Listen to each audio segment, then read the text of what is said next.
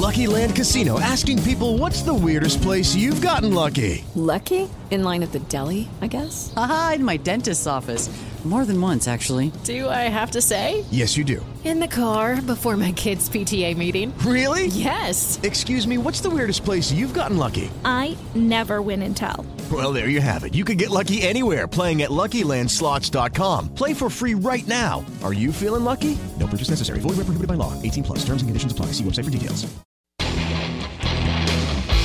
Ciudadanos informados, informando. Este es el podcast de Iñaki Manero, 88.9 Noticias. Información que sirve. Tráfico y clima cada 15 minutos.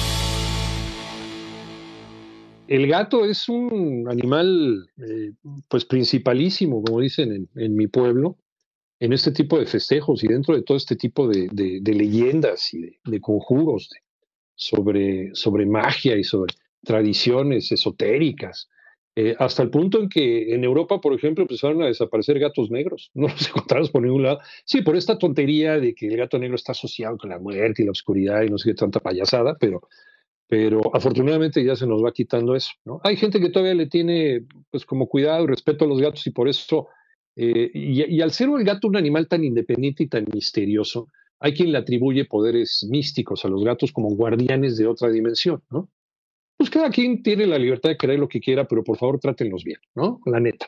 Y hablando acerca de gatos, llevamos un par de, un par de programas en la sección de, de mi querido amigo Per Rodrigo González, especialista en comportamiento canino, sobre los gatos, el lenguaje corporal de los gatos. ¿En qué nos habíamos quedado, mi querido Per Rodrigo? ¿Cómo estás? Buenas tardes. Hola, Iñaki Humanidad que nos escucha. Pues hablamos la vez pasada, o más bien compartimos los tonos. Hoy nos vamos a concentrar sí. eh, también un poquito en los tonos, pero más bien en el cuerpo. Quiero decir, hay que entender... Ajá que eh, pues que no es una postura específica la que nos dé el mensaje como tal, sino un conjunto de factores, ¿no? Es decir, el cuerpo Uy. y los tonos los que nos están dando a entender un algo.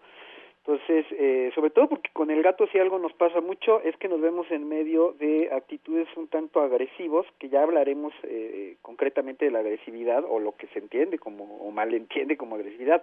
Pero eh, ahora mismo, pues mira, entender básicamente como eh, cuatro conductas eh, comunes, entender, por ejemplo, cuando es amistoso, este conjunto de cosas. Eh, el tono es más bien como un maullido corto eh, y a veces este un ronroneo, ¿no? Siempre estás ahí con el gatito al lado y ves cómo se va acercando con esta comunicación primero de tono, te ve fijamente a los ojos como buscando llamar tu atención, normalmente las orejas están levantadas, y la cola a veces es, está un poco hacia adelante y con un poquito de movimiento la punta de la cola.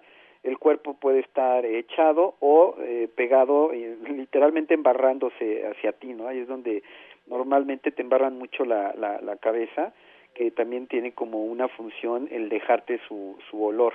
Ya hablaremos también, uh -huh. es muy interesante lo que sucede en ese momento. Eh, y, uh -huh. y, y, también te huelen, ¿no? Como que te pegan su naricita, de repente estás quieto y sientes esa naricita fría tocándote la mano.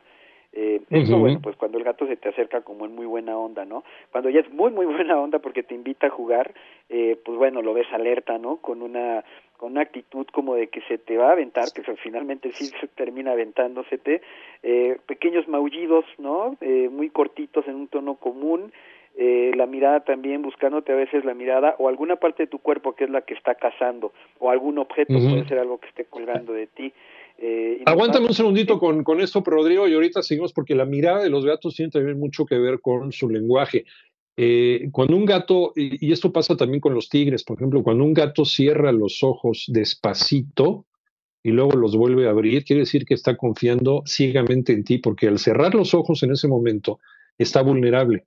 Entonces, cerrar los ojos es, eh, es, es, un mensaje de que está confiando en ti. O sea, está quitando la mirada de ti, que le podrías hacer daño, pero no se los va a hacer porque confía en ti. Es maravilloso este, este tipo de lenguaje corporal de los animales. Estamos platicando del lenguaje corporal de los gatos para que no te confíes. Cuando un gato mueve la cola no es porque esté contento. Aguas.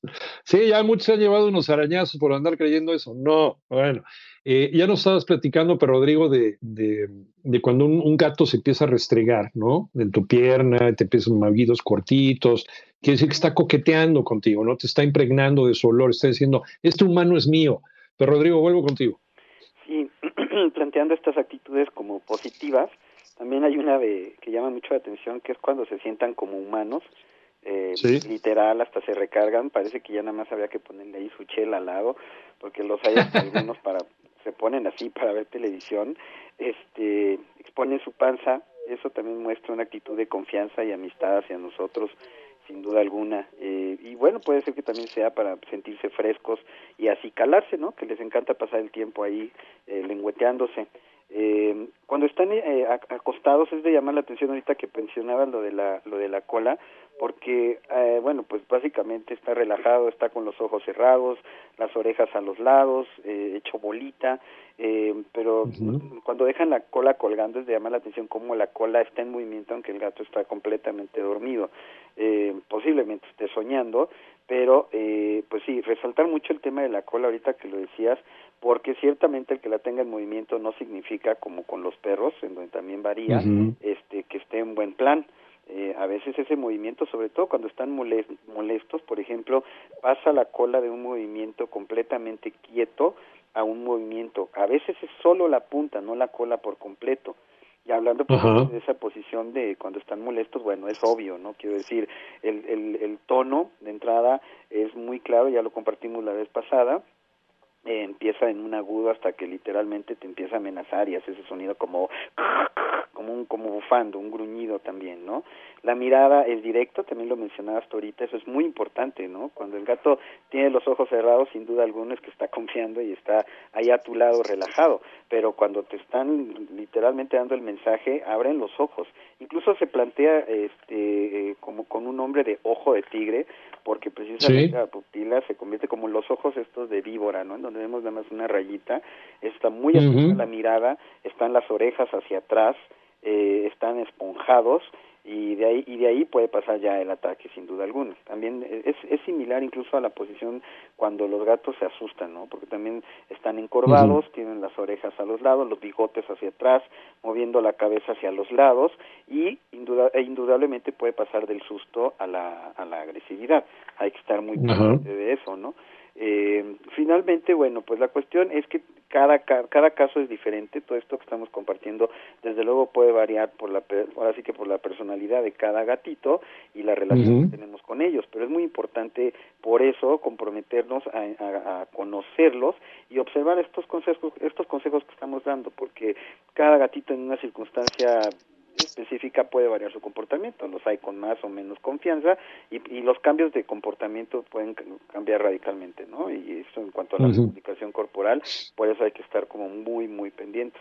Yo creo que... Eh, los, ajá. Te escucho. Eh, ah, gracias. Los casos de agresión, por ejemplo, de un gato, eh, ¿es, ¿es, igual el tratamiento que le das a un gato que a un perro o, o tienes que, que, que, enfocarlo de una manera completamente distinta? Pero... No quieres hablamos a detalle de esto en la próxima porque hay mucho que compartir. Lo que sí puedo decir, sin duda alguna, es que el problema base es el humano.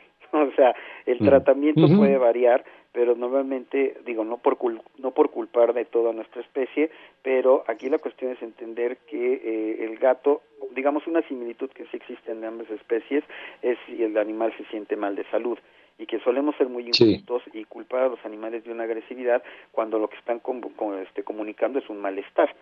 Pero te repito, entramos a detalle con este tema si quieres la próxima porque hay mucho mucho en qué fijarse y cómo tratarlo, que es lo más importante. Ok, eh, ¿qué más? ¿Qué más, Rodrigo? Pues mira, básicamente eh, Dos minutos. yo, yo, plantearía principalmente que eh, creen actividades con ellos para poder entender esta comunicación de cuerpo y tono que compartimos la vez pasada, para que podamos realmente distinguir qué es lo que pasa específicamente con el individuo con el que vivimos.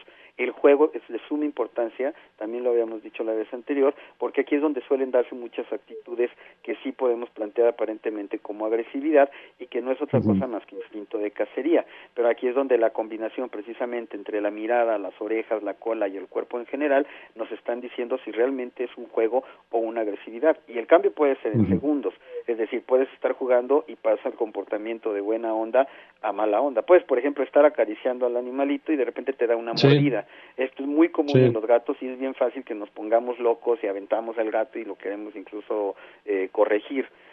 Yo recomendaría, por ejemplo, en este tipo de circunstancias, con soplarle, por ejemplo, basta para que él entienda que no puede tener este tipo de actitudes.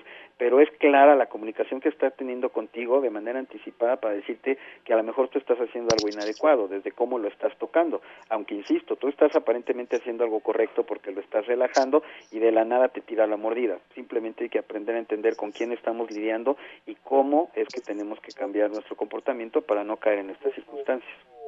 Sí, lo que le estamos haciendo al gato que no le gusta dentro de este juego porque él, eh, pues desde luego nosotros tenemos que hablar su idioma, no tenemos que esperar a que el gato o el perro pues aprendan el nuestro. Entonces, ¿qué estamos haciendo mal?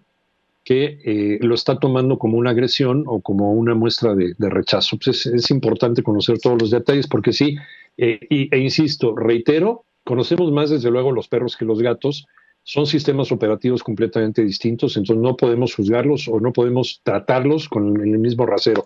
Eh, muchas gracias, Pedro Rodrigo. ¿En dónde te encontramos? Con mucho gusto, Iñaki. Eh, mi página es www.perrisección2.org y en YouTube estoy como Perrisección también 2 y, y en Facebook como Ladrillos Ayudando y Humanos Ladrando.